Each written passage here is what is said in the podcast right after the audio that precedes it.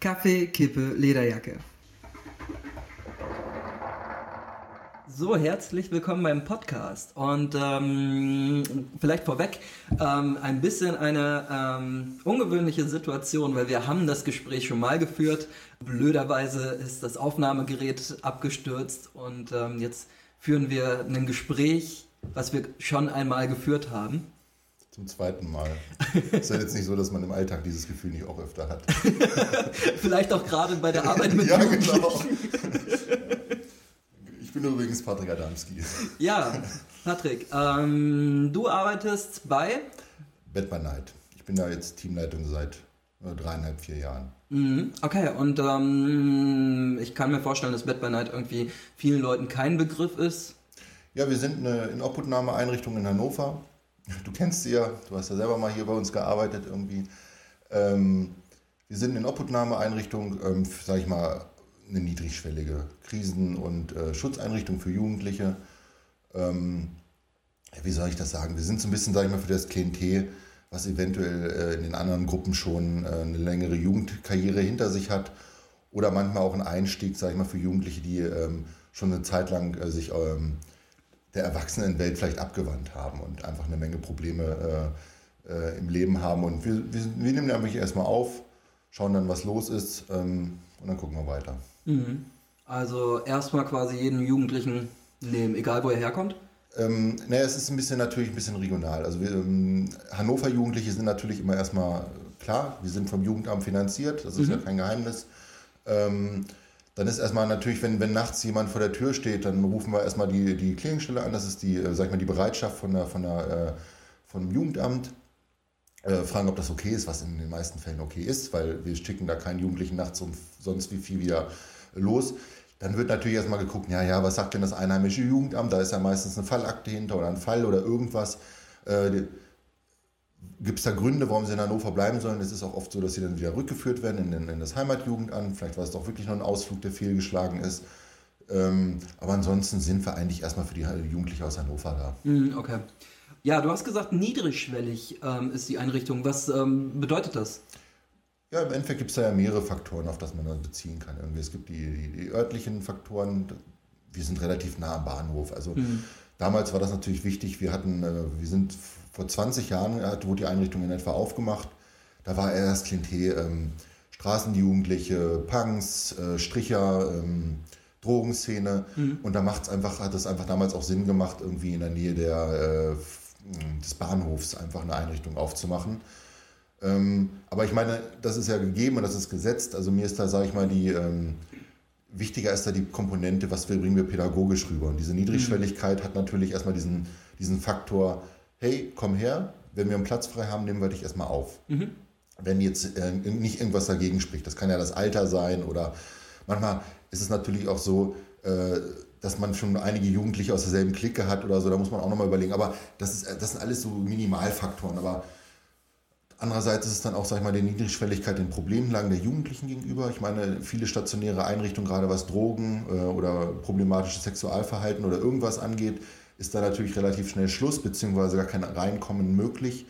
Und wir ähm, haben auch ein relativ niedriges Regelgewerk. Es gibt da ja so ein paar, äh, sag ich mal, sind die drei Hauptregeln sind im Endeffekt äh, keine Gewalt gegen Personen, mhm. ob verbaler oder körperlicher äh, Natur, keine Waffen, keine Drogen äh, und nicht, keine Diebstähle. Ne? Also mhm. die haben natürlich alle eine unterschiedliche Wertigkeit. Also wenn irgendwo was fehlt und was geklaut wurde und irgendwie kann man die Sache regeln, da würden wir deswegen nicht unbedingt gleich jemanden rausschmeißen. Mhm. Wenn äh, eine Betreuungsperson sich angegriffen wurde, was tatsächlich in unserer Einrichtung so gut wie nie passiert ist, also ich glaube die letzten drei Jahre hatten wir mal einen Schubser, Mhm. Ähm, das liegt aber auch an der Art, wie man mit den Jugendlichen und die Haltung und mhm. ähm, wie präventiv arbeitet man gewaltmäßig. Da können wir gerne auch noch mal was drüber zu sagen irgendwie. Aber das ist natürlich eine andere Sache. Wenn eine Kollegin von mir irgendwie Angst oder ein Kollege Angst, Angst hat, in den Dienst zu kommen, weil ein Jugendlicher da will sein, und dann werden wir diesen Jugendlichen wahrscheinlich nicht weiter betreuen können. Also mhm. kein Kollege muss da irgendwie mit Angst um seine körperlichen Unversehrtheit irgendwie in den Dienst kommen. Bei Drogen ist das natürlich so eine, so eine relativ schwierige Geschichte. Also der Konsum außerhalb der Einrichtung, jemand kommt irgendwie äh, voll druff irgendwie mit, mit Telamin, großen Augen an und äh, dann werden wir ihn nicht für der Tür verweisen, wenn er irgendwie ansprechbar ist und kein medizinisches Risiko besteht. Mhm. Ähnlich ist es beim Kiffen oder bei Alkohol. In der Einrichtung dürfen keine Drogen sein, das ist klar. Wir wollen kein Umschlagsplatz sein und auch mhm. bei Drogen, wenn wir das Gefühl haben, es wird was gedealt, dann ist auch sehr, sehr schnell Schluss bei uns. Keine Frage.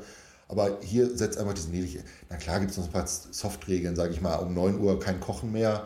Das sind, mhm. damit die Abläufe im Endeffekt irgendwie laufen. Wir sind ja auch eine Gruppe in irgendeiner Form.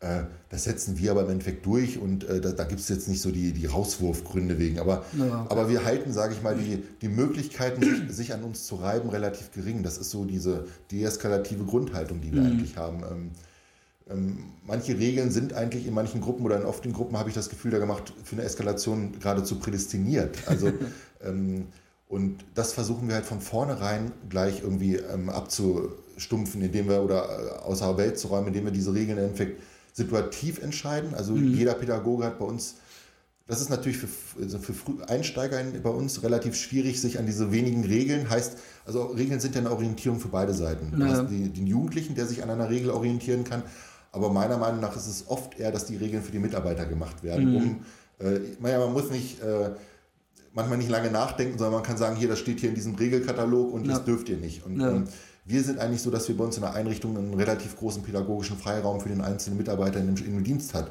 Also mhm. wenn ich eine Situation habe, kann es sein, dass ich noch im Hintergrund habe, ich glaube, ich bin derjenige, der mit die Regeln am schlechtesten kennt, außer die, die ich gerade gesagt habe, deswegen waren auch die, die ich, das waren auch wirklich die, die ich weiß. Ähm, und dann habe ich aber diesen, den gesamten pädagogischen Freiraum für mich, äh, diese Situation so zu entscheiden, wie ich das für richtig halte. Und ich habe eigentlich eine große Chance, dass ich auch weiß, dass der Kollege danach, das reflektiert man im Zweifel nochmal, war das mhm. jetzt cool, war es nicht cool.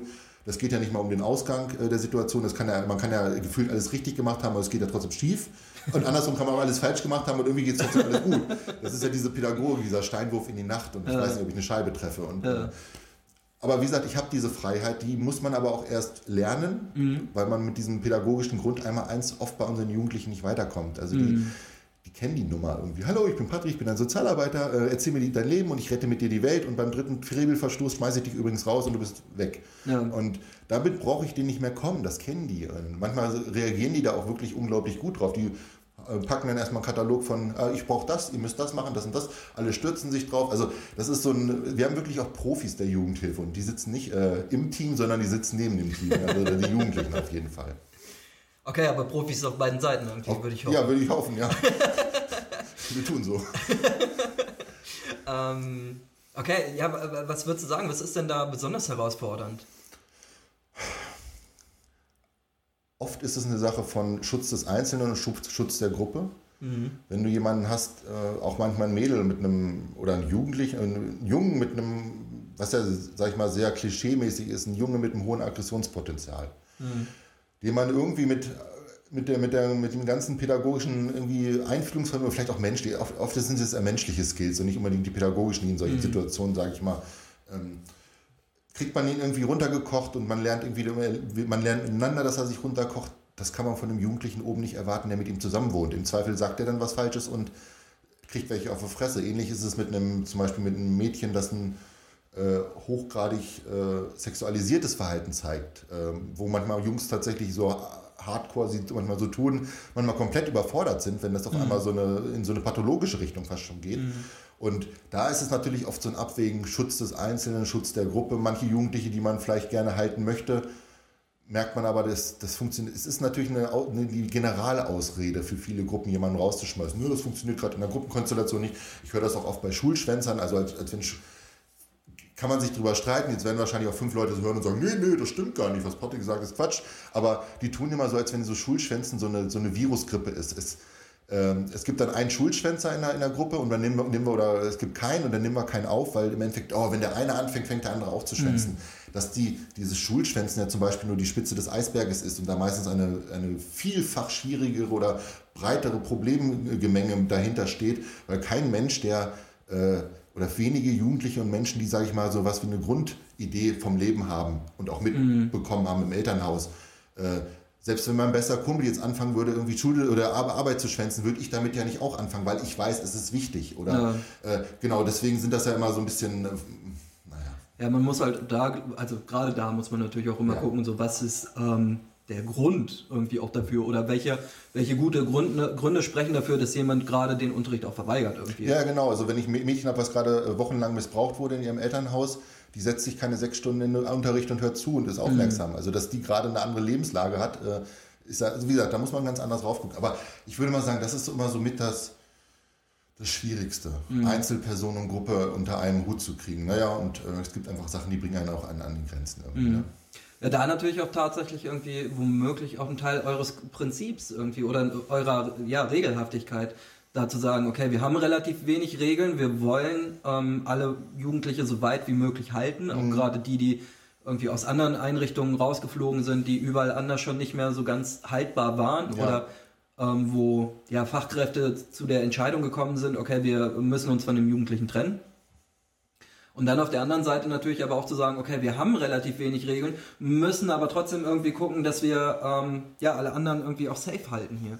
Ja, also das ist, das sind ja so, die meisten sind ja nicht völlig, sag ich mal, asozial. Also jetzt nicht im Sinne von Schimpfwort, sondern im Sinne von einem asozialen Verhalten irgendwie. Mhm. Die sind ja doch auch von durch ihre Peer Groups, durch auf einen gewissen Zusammenhalt. Ich meine, kriegt mal auf jemanden was raus, irgendwie versucht mal, dass jemand jemanden verpetzt. Also mhm. egal wie, wie, wie, sag mal, wie, wie drauf manche sind, aber dieses Verpetzen, also es gibt ja sowas wie ein paar Zusammenlebregeln und ja. irgendwie muss man halt nur etablieren, dass es die wichtigsten sind, die man da miteinander kriegt. Ähm, die Frage ist natürlich, wie geht man immer mit der Gruppe um? Natürlich auch, wie viel, wie viel, äh, wie selber, wie viel reguliert man selber, wie viel nicht und ähm, das sind einfach Jugendliche, wir hatten das jetzt ja schon mal irgendwie besprochen, aber ich finde diesen, diesen, gerade das Klientel, was immer so als Systemsprenger tituliert wird. Mhm. Viele Namen und die Fachwelt äh, wechselt sich ja doch jede, jede halbe Jahr gefühlt in der, in der, vom Systemsprenger zum Dropout, zum Care-Liefer. Äh, ich habe letztens sogar gedacht, Grenzgänger. Grenzgänger war es auch eine Zeit lang, glaube ich. Ne? Ja, äh, die Lösung ist aber immer noch nicht da, aber wie gesagt, ich weiß immer nicht genau, wie ich die, mit, mit, wie ich die betiteln soll. Jetzt wisst ihr zumindest, welchen, über welchen Typus Jugendliche ich rede. Ähm, und das sind ja oft Jugendliche, weil du gerade meintest, sind ja schon aus anderen Gruppen oder ähm, die haben eine extrem lange Biografie in der, in der Jugendhilfe irgendwie. Und äh, leider ist mein Fazit so ein bisschen nach den Dienstjahren, ist es nicht wie eine Kur, die Jugendhilfe. Nach, nach der Kur ist es wahrscheinlich besser, sondern je länger Jugendhilfe anhält, desto mitunter problematischer wird äh, die Lebenslage des mhm. Jugendlichen, beziehungsweise je weiter wird sich auch diese Bindungsstörung im Zweifel ausbilden, die durch, durch die Biografie, wenn man sich die anguckt, das ist jetzt nicht bei jedem so, aber ich sag mal so eine, wenn man die mal die in der Hand hat, die Akte, und dann sieht man, okay, alles klar, Bereitschaftspflege mit, mit, mit Säuglings, im Säuglingsalter, okay. Erste Bezugsperson. Dann muss die Bereitschaftspflege in eine Pflegefamilie umgewandelt werden, sprich der nächste Abbruch. Dann kommen sie vielleicht auf die glorreiche Idee, was ich immer für sehr schädlich halte, Jugendliche oder Kinder, äh, Kinder von drei bis sechs oder vielleicht ein bisschen Eltern im Schichtdienstsystem aufzuziehen. Mhm. Halte ich für eine Katastrophe im Endeffekt, weil viel zu jung für sowas halt. Ja. Ne? Wie viel, wie viel soziale Kompetenten da auf äh, Bezugspersonen wechselt. Ich muss mich jeden Dienst, also jeder Betreuer macht einen anderen Dienst. Mhm. Und das muss man adaptieren können. Also manchmal, wie die Jugendlichen das hinkriegen, bei uns fünf bis sechs Kollegen, wo jeder komplett einen anderen Kopf hat, wo auch wahrscheinlich der Dienst komplett anders läuft und das trotzdem noch alles so in diesem Kontext seiner eigenen Probleme und dass der Alltag da irgendwie gelingt. Also die haben müssen eine große adaptive Leistung irgendwie bringen und das ist bei Kindern halt irgendwie, wird das dann auch schon abverlangt im Endeffekt. Und auch wie gesagt, dann kommt der erste Rausschmiss, dann kommt der zweite Rausschmiss. Gefühlt werden die Aufenthalte oft auch kürzer, weil ich sag mal, wenn man ein, man nimmt ein kleines Kind auf oder einen Jugendlichen, der 13 ist, da trägt man die ersten drei Jahre irgendwie noch so mit, weil man, man, man lernt sich auch irgendwie kennen und man kennt ja auch noch die guten Zeiten von den mhm. Jugendlichen. Der wird dann aber rausgeschmuckt mit dem, es geht bei uns einfach nicht mehr, ja, was mhm. das auch immer jetzt heißt. Der Jugendliche erfährt wahrscheinlich den ersten großen äh, Beziehungsabbruch in dieser prägenden Pubertätsphase. Ein, ein, ein Erwachsener, der eigentlich mein Elternteil hätte sein können oder sollen, ähm, ist vielleicht aber Eltern natürlich noch in der Peripherie oder sehr stark mit involviert, das kann ja auch sein, aber man ist eine Bezugsperson, da braucht man sich nicht irgendwie was äh, einreden, dass das nicht so ist, selbst wenn der Jugendliche teilweise eine Abwehrhaltung, mhm. auch diese ganze Pubertät ist auf äh, Neuorientierung und äh, Exploration und weg von den Bezugspersonen. Deswegen ist es vielleicht auch normal, dass der mich gerade total scheiße findet, weil er mich halt am am, am größten schätzt als Bezugsperson. Ne? Also ich glaube, davon können gerade Eltern, die ja. einen pubertierenden, äh, ein, ein, ein, pubertierendes Kind da ja. zu Hause haben, wahrscheinlich auch ein Lied von sich. Genau, wenn man dann mit 20 das erste Mal irgendwie beim Tannenbaum wieder sitzt und dann sagt das Kind so, ja, oder der Jugend, der, der Erwachsene, ja, irgendwie war das doch damals alles nicht so verkehrt, genau. Und dann schmeiße ich diesen Jugendlichen raus und äh, das ist ja nicht nur das Bett und die Wohnung, die ich ihm quasi damit nehme, sondern im Endeffekt eine Bezugsperson und die mhm. erste. Und ähm, die haben sich wahrscheinlich auch schwer gemacht, die drei Jahre, das dann wirklich so weit zu gehen. Natürlich äh, schränken sich natürlich auch mit den, mit den Problemen auch mal ein bisschen die Blickfelder ein. Man muss dann auch irgendwann mal wieder, äh, das sind aber andere Sachen. Ne? Und ich meine damit, die andere Gruppe nimmt ihn dann auf und hat gar nicht diese drei Jahre Bindung zu ihm. Mhm. Weshalb die Gruppe sich so schwer gemacht hat. Ja. Da läuft es dann vielleicht nur ein halbes Jahr, weil sie sagen, der hat sich hier von Anfang an nicht angestrengt. Ja. Und teilweise werden die, wird meiner Meinung nach, die, oder öfter ist es so, dass die Taktung ja auch eher kürzer wird. Wann an, und schon hat man den Jugendlichen, der mit 17 irgendwie... Ähm, mehr Wohngruppen durch hat als äh, alles andere und äh, im Endeffekt zu keinen Bezugspersonen irgendwie wirklich noch äh, Vertrauen hat. Das Jugendamt ist auch gar nicht meiner Meinung nach als, als Bezugsperson konzipiert, sondern mhm. das ist eher eine, eine, Verwaltungsinstanz, klar ein Ansprechpartner, äh, aber nicht eine Bezugsperson, wo ich im Zweifel, äh, wenn es so ist, ist es auch sehr schön. Ähm, auch Amtsvormünder, die sind ja auch nicht immer, äh, sind auch oft Arbeiter, Mitarbeiter vom Jugendamt oder mhm. sowas. Äh, die Rolle können sie auch gar nicht so ausfüllen, wie es meinetwegen ein Vormund äh, aus der Familie oder sonst was machen ja. kann, weil die einfach auch in einem Kontext eingebunden sind. Ähm, ja, und ich glaube, da fehlt dem System einfach auch eine übergeordnete Bezugsperson, die trotz der ganzen Rauswürfe und was weiß ich weiter als, als Bezugsperson über den gesamten Hilfeverlauf für diesen Jugendlichen ansprechbar bleibt. Ähm, hm. Ich bin völlig abgeschweift, ich weiß. Ja, das macht ja überhaupt nichts. Ja, also, okay. Also ich glaube, genau das ist ja auch das, ähm, das Konzept von diesem Podcast, dass hm. äh, sich zwei Leute. Abschweifend. Äh, oder ausschweifend, wer ja. weiß. Ja, jetzt hast du, also jetzt hast du irgendwie erwähnt, ne, dass ähm, so viele Beziehungsabbrüche häufig so eine, so eine schwerwiegende Rolle auch spielen ja. in, in so Biografien von Jugendlichen, die ähm, viel Jugendhilfeerfahrung gesammelt haben. Mhm. Ähm, hat natürlich auch irgendwo ich darf niemandem, niemandem vorschreiben, dass er seinen Beruf die nächsten 50 Jahre machen muss. Und mhm. manchmal macht es ja auch Sinn, dass man sich beruflich neu orientiert. Aber das sehe ich da auch so. Ne? Also gerade wenn man irgendwie fünf Mitarbeiter in einer Wohngruppe hat und von den fünf Mitarbeitern wechseln zwei auch noch. Mhm. Das heißt, dann hat man auch schon sieben Bezugspersonen, dann wechselt man die Wohngruppe nochmal, dann hat man quasi nicht mehr nur noch sieben, sondern 14 Bezugspersonen ja. und so summiert sich das Ganze dann immer das, wieder Das sind doch nicht ne? mal böse. Ich meine, manche Jugendlichen sind in manchen Kontexten einfach nicht mehr tragbar, weil sich mhm. irgendwas rausgebildet hat. Was, also das ist ja nicht immer, oh, die machen ihren Job, darum geht es überhaupt nicht. Also, aber es, es wird wahrscheinlich dazu kommen. Ich meine, du kennst es ja selber, du warst bei uns Berufspraktikant. Äh, du musstest ja auch irgendwann äh, einfach kontextabhängig äh, den Beruf wechseln oder die, die Stelle wechseln. Ne? Also ja. das ist ja, wir, wir müssen uns doch nichts vormachen, wir arbeiten da halt. Ne? Und die, da, da trifft Privatleben auf Arbeit und äh, da gibt es auch einfach Schwanger, Schwangerschaften. Hm. Gibt es ja auch. Dann ist der Jugendliche noch da und die Kollegin ist in der Schwangerschaft. Ja. Alright, ja, jetzt ähm, sind wir tatsächlich ein bisschen äh, abgeschweift. Ähm, du hast erzählt, beziehungsweise ich weiß, dass du ja auch ähm, eine Leitungsfunktion hast. Und äh, eigentlich würde ich gerne da auch noch ein bisschen drüber reden. Du hast gesagt, ähm, du hast halt auch sowas wie, wie eine Fürsorgepflicht deinen Mitarbeitern oder deinen Kollegen gegenüber. Mhm. Was macht gerade so, so eine Leitungsposition aus? So was, wo, wo würdest du sagen, wo unterscheidet die sich von einem normalen, in Anführungsstrichen, Mitarbeiter? Das kann ich so schwer sagen, weil ich nach meinem Anerkennungsjahr wirklich direkt Leitung geworden bin. Mhm. Also ich war Praktikant und dann bin ich irgendwie über die, äh, bin ich irgendwie da reingerutscht irgendwie, aber natürlich auch durch ein bisschen große Fresse meinerseits irgendwie so. Aber äh, deswegen habe ich nie irgendwie in dem Sinne unter einer Teamleitung gearbeitet. Also deswegen äh, weiß ich das jetzt nicht so. Also ich kann als Praktikant ist das ja nochmal eine Sache irgendwie, wobei ich mich den Titel hat ja niemand gerne so offensichtlich inne. Ne? Mhm. Den versucht man ja auch schnell abzustrampeln durch Kompetenz und durch äh, Machen und dass die Leute halt schnell vergessen, dass man irgendwie äh, in, in einen Praktikantenstatus hat. Ne? Ich meine, mhm. manche Kollegen rein das ja immer wieder gerne unter die Nase, manche nicht. Aber deswegen kann ich da mal so den, den ich bin natürlich auch, habe natürlich auch eine Leitung. Äh, es ist, naja, man, man, wenn man direkt in einem Team arbeitet, und diese Sandwich-Position, also diese richtige Sandwich-Position im Sinne von, ich bin Mitglied eines Teams, ich arbeite in einem Team, bin auch deren Leitung, habe aber auch noch eine Leitung über mir.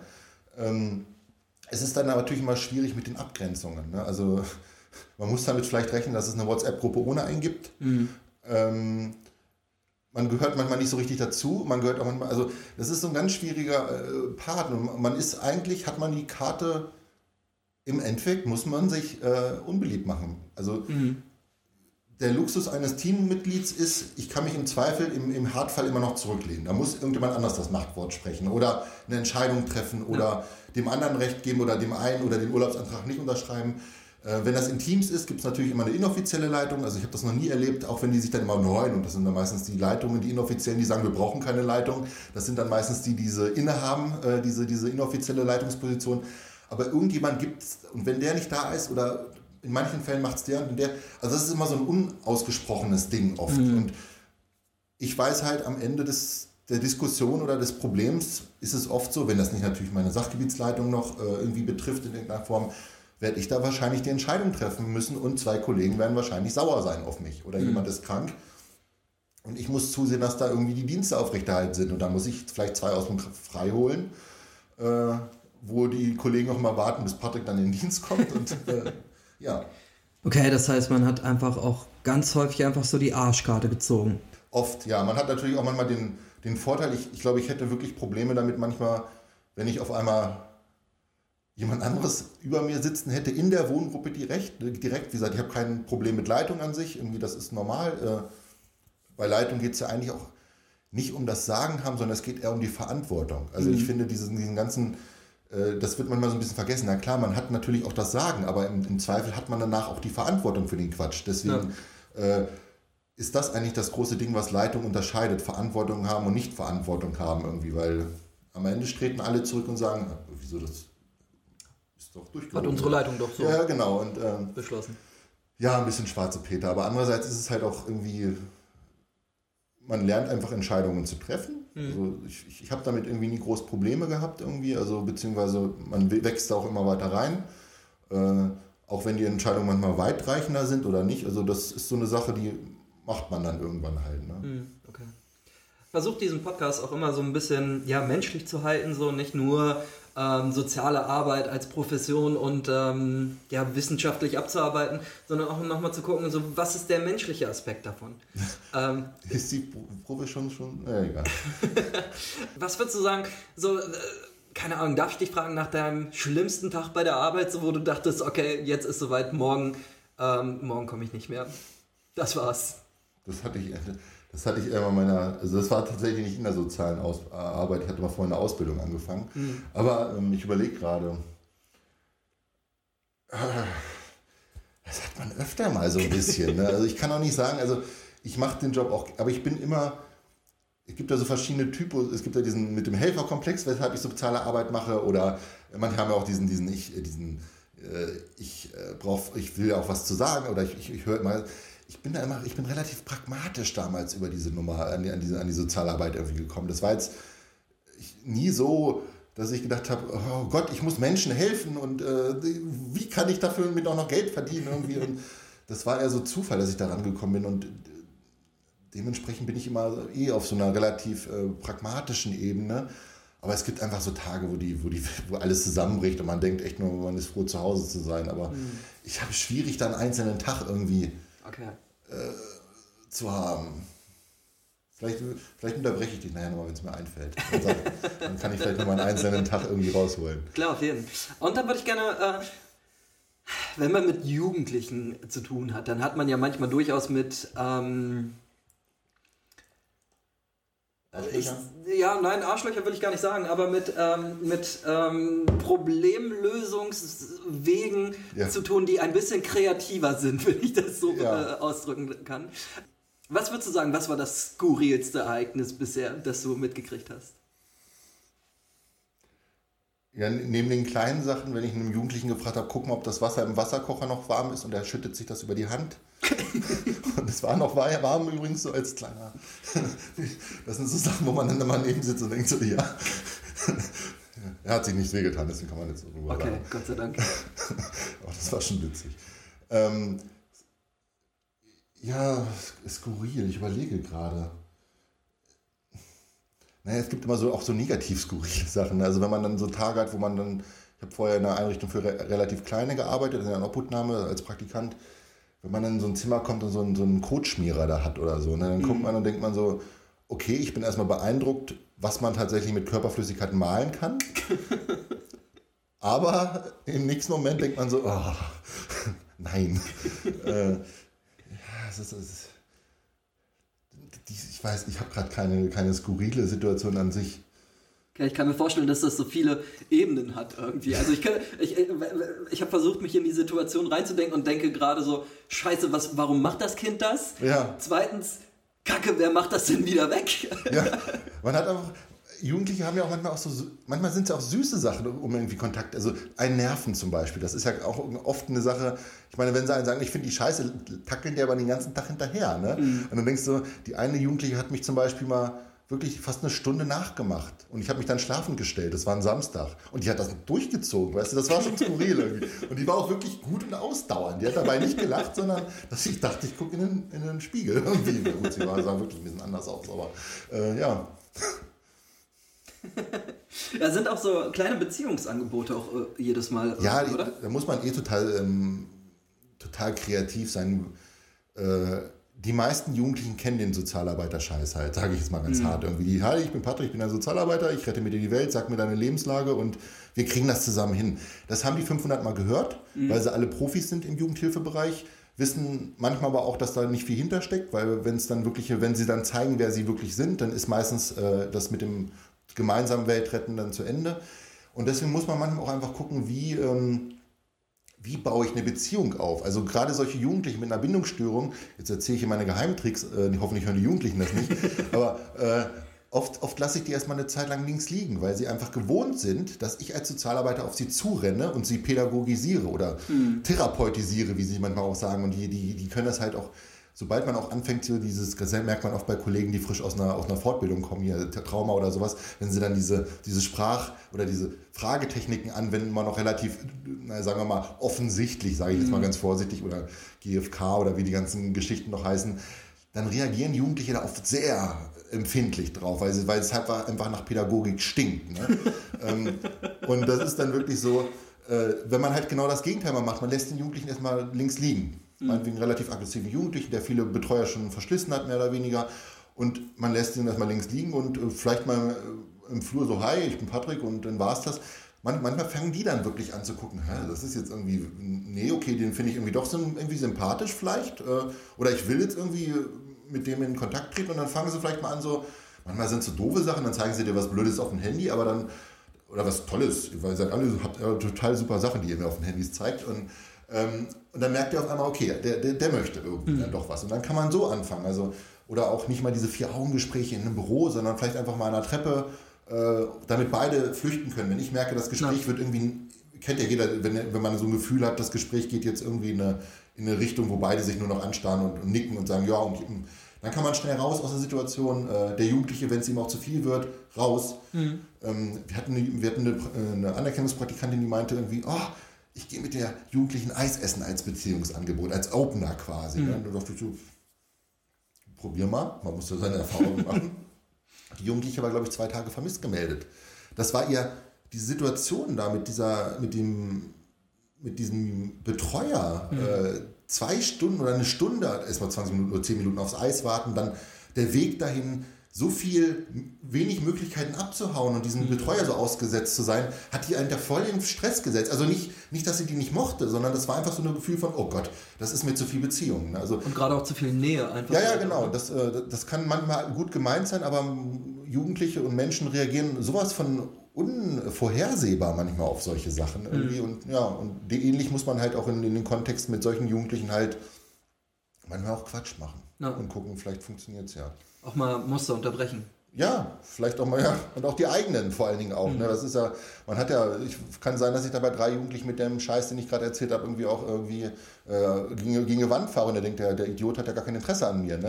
äh, da muss man halt irgendwie seine Erfahrungen machen und gucken, was funktioniert. Aber gar nichts machen, äh, un unüberlegt, wo wir beim Thema Profession sind, also immer alles aus dem Bauch raus entscheiden und äh, keine Literatur und alles Mögliche. Das ist ja manchmal auch leider die soziale Arbeit, das ist immer alles sehr mhm. viel aus dem Bauch und äh, irgendwie so und das kriegen wir schon irgendwie hin. Ja, man muss aber auch viel da ausprobieren. Ja. Try and error. Leider ist es so. Ne? und trotzdem, weiß ich nicht, äh, ist, glaube ich, so das Wichtigste daran, natürlich auch immer wieder äh, in die Reflexion noch reinzugehen und zu gucken, okay, ähm, ich bin in einer Situation, in der ich ähm, situativ handeln muss, weil Ja. ich einfach nicht jetzt gerade die Möglichkeit Bauch. nochmal äh, mich irgendwie zu Ja, rückzubesinnen natürlich. auf einen Keine Buch Frage. Oder, äh, sondern dann auch zu gucken, okay, warum habe ich wie gehandelt so und was kann ich aus dieser Situation denn jetzt auch mitnehmen oder vielleicht auch an Muster, äh, Muster irgendwie lernen vielleicht auch, ne? Ja, ich meine, manche Sachen merkt man ja auch gar nicht. Da muss man sich auch, äh, man muss ja auch, ein, ähm, gerade in solchen Teams ist es wichtig, einen, wie soll ich das sagen, eine Kultur zu schaffen, wo man auch wirklich äh, Reflexionen den Mitarbeitern, den Kollegen entgegenbringen kann. Ich meine, gerade wenn es um pädagogische Sachen geht, ist jeder erstmal relativ angegriffen, wenn der andere einem was. Aber da muss man gerade bei uns im Kontext mit leben können, weil wir hier ein Klientel haben, für die es wirklich äh, man muss da wirklich relativ breit arbeiten und auch sehr, sehr krass reflektieren, wenn es nicht gerade Selbstreflexion ist. Also man merkt das manchmal auch, ich habe dann äh, wieder gespiegelt, also hier, ich weiß, du denkst, es ist empathisch, was, wenn du dem Jugendlichen, aber oft ist zum Beispiel da auch eine ganz schmale Brücke zwischen Empathie und Mitleid. Also wenn jemand das, wenn, wenn dir jemand Empathie entgegenstrahlt, was auch immer das heißen mag, äh, dann hast du erstmal ein Gefühl von, okay, ich rede weiter. Mitleid mag keiner. Also zumindest gehöre ich zu den Menschen. Ich lag mal länger im Krankenhaus und wenn jemand so Mitgefühl, oh, das muss ja, das ist okay. Aber wenn jemand, wenn man so Mitleid ist, so, so eine, fühlt sich schmutzig an, wenn man Mitleid kriegt, weil man in einer Situation ist, in der man mitleidig ist äh, oder das ausstrahlt. Und alleine da kann man schon, muss man manchmal auch auf die Kollegen und sagen, hier, das, das, das wirkt irgendwie eher so anstatt so. Das merkt man selber, meint man vielleicht auch gar nicht so. Und das meine ich, also da muss man wirklich auch viel auf seine Kollegen mal vertrauen, wenn die einem was rück... Oder hier in der Situation, da hast du mehr eskaliert als deeskaliert. Äh, da muss man offen sein. Hm. Und sich so äh, auch mal was anhören können. Ja, auch, und auch ich bin derjenige, der ist vielleicht auch erstmal so, ah, was erlaubt der sich denn? äh, aber spätestens nächsten Tag muss ich dann im Zweifel zu dem Entschluss kommen, dass der Kollege recht hatte und dann auch hingehen und sagen, hier, äh, stimmt. Und äh, ich, ich traue eh niemanden, der sagt, ich bin total kritikfähig. Das, kein Mensch hört gern Kritik. Das ist meistens erstmal, die Frage ist, wie gehe ich damit um und wie schnell gehe ich damit Ja. um. ne? Und, das ist, und ich glaube, das ist eigentlich mit das Wichtigste bei uns äh, im Team, dass man kritikfähig ist, selbst reflektiert und sich auch fremd reflektieren lässt. Weil, naja, auch mit, mit drei, nach drei, vier Jahren oder nach einem halben Jahr, man, man, man, man kriegt halt seine Trampelfade und seine Denkweise und manchmal muss man da reingegrätscht kriegen und Ja. sagen, hier, das ist ein anderer Fall, auch wenn der sich ähnelt. Guck nochmal auf die Feinheiten, was ist jetzt gerade anders als an dem Fall, den du vorher hattest. Hm, okay. Ja, cooles Gespräch bisher. Ähm, ich bin am überlegen, ähm, also ich weiß gar nicht, ob wir jetzt ein bisschen von den Jugendlichen auch weggegangen sind, aber vielleicht ist das doch gar nicht schlecht, wenn wir viel mehr gucken, was äh, macht das mit uns irgendwie in der Arbeit so, ne? Mal angenommen, du säßt an meiner Stelle, so was würdest du jetzt noch fragen? Wieder so eine Frage, die nach Pädagogik stinkt. Ja, ich, ich bin immer so schlecht im Fragen stellen, weil ich sie mir mal selber beantworte oder anfange wieder zu, zu reden und zu predigen. Also das ist, das ist ganz schlecht. Also ich bin immer so ein schlechter Fragensteller irgendwie. Also ähm, keine Ahnung. Also wenn, wenn ich das Klientel noch, wenn ich da noch was zu sagen soll, ist das okay, also, wie du. Äh, Ich, ich, Okay. Ähm, was, wie würdest du das Klientel besch denn beschreiben? Also äh, vielleicht äh, zum Oberbau, ähm, damit die Leute sich was äh, unter Bed by Night auch vorstellen können. Ähm, das ist alles aus Schiffscontainern gebaut und äh, der, der, der, der komplette Bau sieht mittlerweile ein bisschen netter, aber früher doch ganz schön punkig aus. So, ne? Es Ja. ist irgendwie schon... Jetzt sieht es ein bisschen aus wie so ein Lego-Haus mit einem Glaskubus drum. Ne? Das, das sind tatsächlich Container aus dem, aus dem ehemaligen Flüchtlingscontainer aus dem Kosovo-Krieg noch. Echt? Ja, ja, die wurden äh, günstig eingekauft oder, oder geschenkt, ich weiß es gar nicht mehr genau. Und die wurden dann halt quasi, äh, ist jetzt quasi die zweite Flüchtlingswelle, äh, die sie mitgemacht haben. Also es ist äh, auch ein bisschen geschichtsträchtig, kann man sagen. Ne? Ja, ja, Und sieht aus wie so ein Lego-Haus, ja. Okay, und ähm, ja, wie würdest du die Jugendlichen beschreiben, die so in der Regel zu euch kommen? Ich, ähm, hat sich natürlich die letzten Jahre geändert. Ne? Also ähm, ich sag mal, vor 10, 15 Jahren war es wirklich noch das Klientel, was angedacht war. Straßenkids, Punks, Drogen, Prostitution etc. pp. Jetzt ist es eher, wie gesagt, einerseits natürlich, was ich gerade meinte, für die Jugendlichen, die irgendwo hin müssen oder wo, die vielleicht auch eine, offene Einrichtung brauchen. Das ist das eine. Aber das ist natürlich nicht, jeder Fall ist gleich so ein Klopper. Ich meine, da hat man einerseits irgendwie äh, manchmal auch einfach nur so kurzfristige Familienstreitigkeiten, die im Endeffekt nur mal kurz über die Jugendhilfe gehen, einmal vielleicht eine Nacht aus. Tochter streitet sich mit Mama, äh, weil irgendwie seitdem Tochter 13 ist, kommt die vielleicht nicht mehr ganz so pünktlich nach Hause, weil sie jetzt vielleicht auch noch einen Freund hat oder irgendwas, irgendwas da jetzt pubertätsmäßig im Argen ist halt. Die. Mhm. Und je nachdem, gerade wenn man halt alleinerziehend ist, hat man da vielleicht nochmal Probleme, wenn man sich mit seinem Partner nicht absprechen kann oder gerade auch Probleme. Es, ist, es kann ja mannigfaltig sein, Kleinigkeiten. Da hilft so eine Nacht Auszeit, sich vielleicht auch einmal mit einem Kollegen bei uns, wir, wir beraten natürlich die Eltern dann auch oder sind für ein Gespräch da. Äh, und dann kann man die Sache einfach mal wieder ein bisschen auflösen. Und nach einem Nacht oder am nächsten Morgen sind die, manchmal Mama hat mit ihr über WhatsApp geschrieben und alle lieben sich wieder und äh, raus aus den Containern und irgendwie ist das doch alles nicht so schlimm. wenn es dann auch manchmal sein kann, dass die Tochter dadurch ein bisschen Druck ausübt, damit sie vielleicht doch die Stunde länger rauskam. Jetzt kommt das Jugendamt noch dazu und große Öffentlichkeit. Kein, keine Eltern, wenige Eltern reden gerne mit dem Jugendamt. Das ist mhm. einfach äh, doof. Äh, das kann also wirklich auch der kleine Wurf sein. Bis ja. hin zu, zu, den Flüchtlingen, die wir jetzt viel hatten, die Minderjährigen, äh, die letzten paar Jahre. Das ist jetzt ein bisschen weniger geworden, da gibt es extra Einrichtungen jetzt für. Ähm, ja, da gibt es also von psychisch kranken äh, Jugendlichen.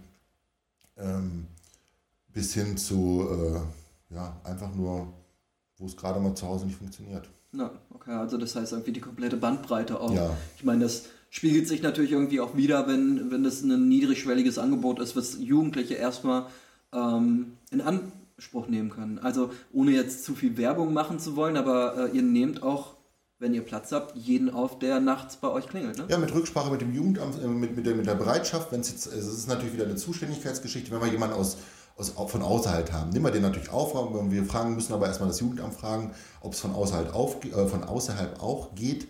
Und rechtlich darf man ja quasi, darf auch nur das Jugendamt in Obhut nehmen. Mhm. So, aber an sich ja, also die Tür ist erstmal offen, wenn wir Platz haben natürlich. Wir haben ja. auch nur acht Plätze und äh, keine Notbetten in dem Sinne. Und das ist natürlich, acht Plätze ist natürlich oft auch schnell voll. Wir haben unser Angebot ist wirklich auch relativ, wir sind ganz gut belegt, sagen wir mhm. mal so.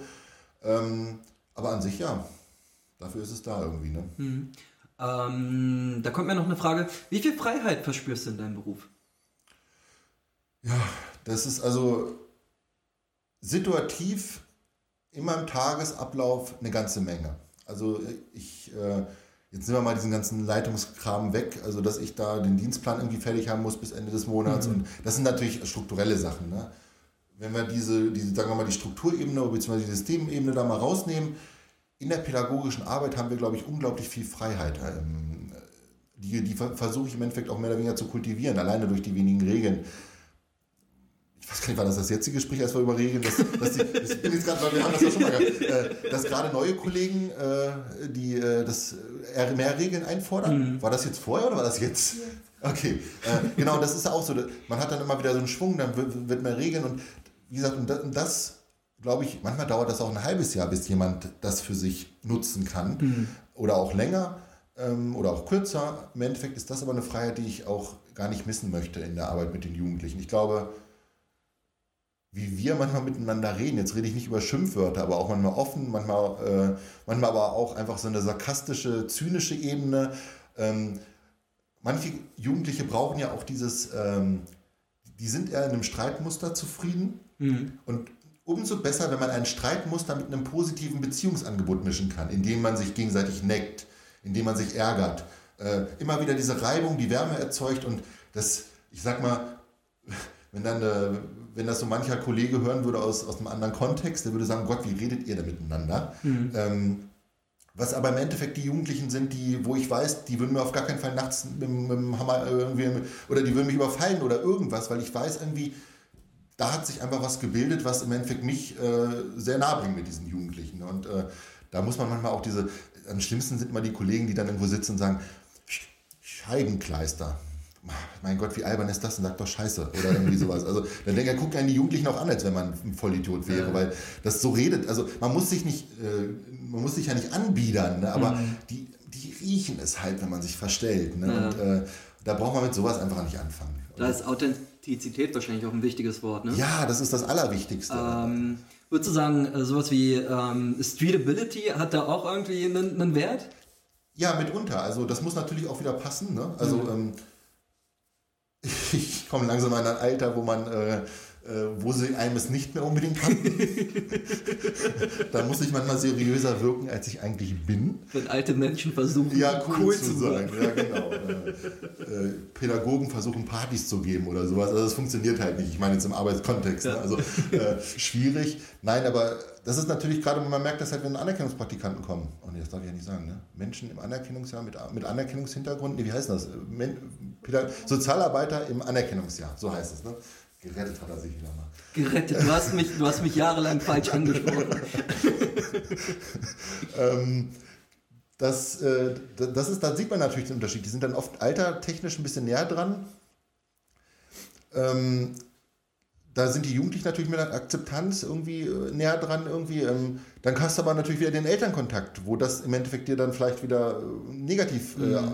also das ist schon schwierig da so ein Spagat. Ja, dass wir nach Goffman alle verschiedene Rollen ausfüllen. Aber ich, ja. man muss immer wirklich, weil die, die sind einfach extrem geschult. Man stellt sich einen Jugendlichen vor, der als Kind schon Papa angekommen ist, angeguckt hat, wenn er nachts nach Hause gekommen ist. Wie betrunken ist er? Ist er aggressiv?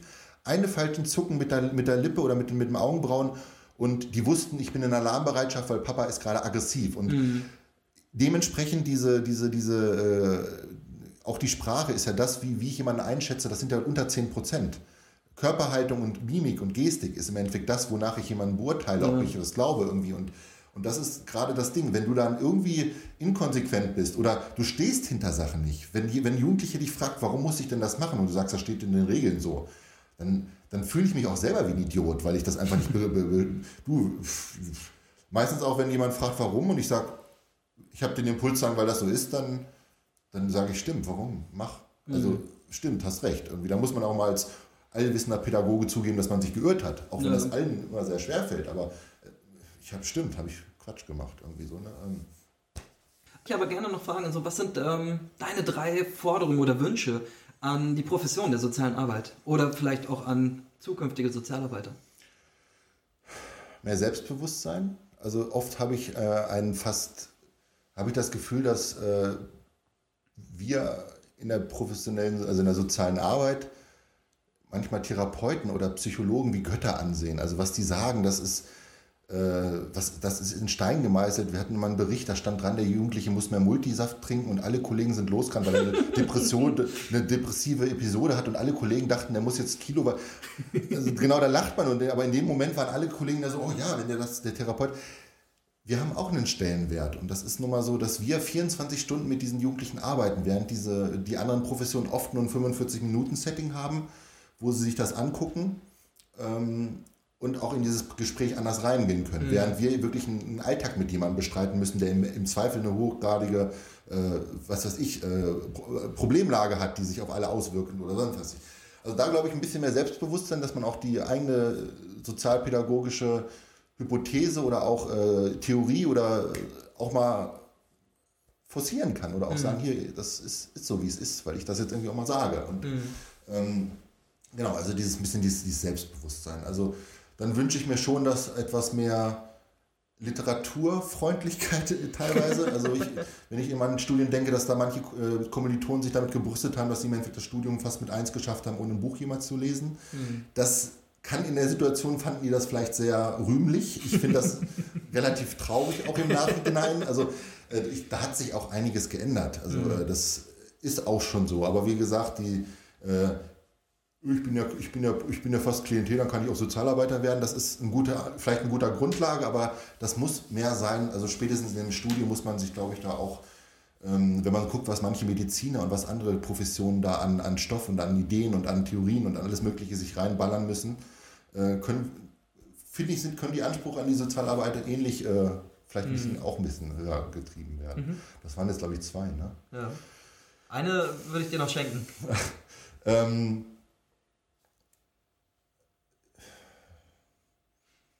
Ja, das sind eigentlich so die Haupt, die beiden okay. irgendwie. Das also war vielleicht hängt das ja auch ein Stück weit zusammen irgendwie, wenn ähm, eine sozialarbeiterische Theorie oder ähm, ja, also wenn, wenn äh, so, junge Sozialarbeitende ähm, mit viel fachlichem Hintergrundwissen ähm, ihr Handeln erläutern können, bedeutet das oder könnte das dazu führen, dass da auch eine höhere, äh, ja, ein höherer Selbstwert oder eine höhere ähm, Ja, also auch die, die Zugangsvoraussetzungen, die man oder die, die Grundmotivation, warum will ich jetzt überhaupt in die Studien gehen, sollte man auch ganz klein da fragen. Wenn ich, was, wenn ich nur Menschen helfen will, dann kann, kann man auch was Ehrenamtliches machen und äh, seine, seine Energie woanders. Also äh, es klingt jetzt echt hart, aber man muss da auch ein bisschen vielleicht auf sein Umfeld hören. Ich meine, es gibt einfach Menschen, die, die äh, oft Antipathien wecken. Also es gibt einfach so Leute, die, die haben einfach, die wirken einfach unsympathisch.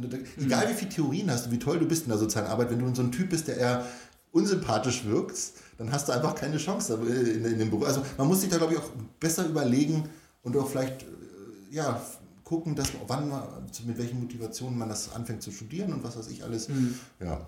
Aber das, die Profession, ich meine, wir sind ja eine relativ junge Profession, dass sich das alles noch rausbilden äh, muss und alles mögliche. Aber wie gesagt, dieses Selbstverständnis, das muss auf jeden Fall wachsen. Mhm.